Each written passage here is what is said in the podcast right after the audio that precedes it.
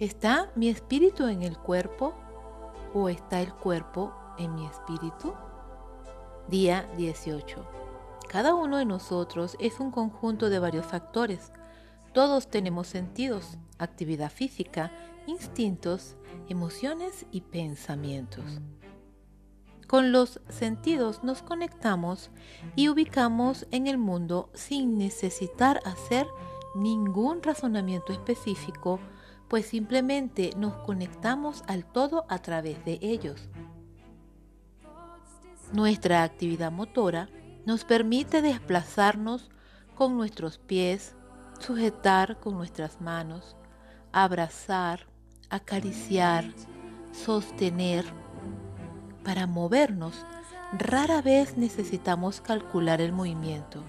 Simplemente lo hacemos, a menos que esta actividad motora no solo sea relativa a nosotros, sino también sea relativa a otros, objetos o persona.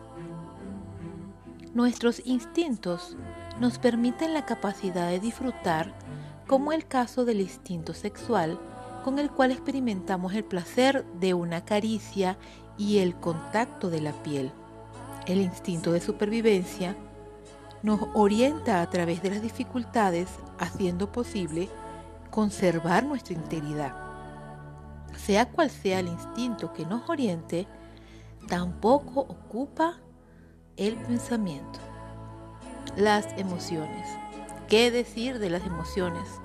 Son autónomas y son relativas al corazón. Ah, pero el pensamiento. El pensamiento es necesario para calcular, medir, organizar, proyectar, programar y decidir. Le damos mucho más peso al pensamiento de lo que en realidad somos y de allí es que proviene el quedarnos atascados en la mente mientras el espíritu que siempre es dinámico lo sofocamos con la razón.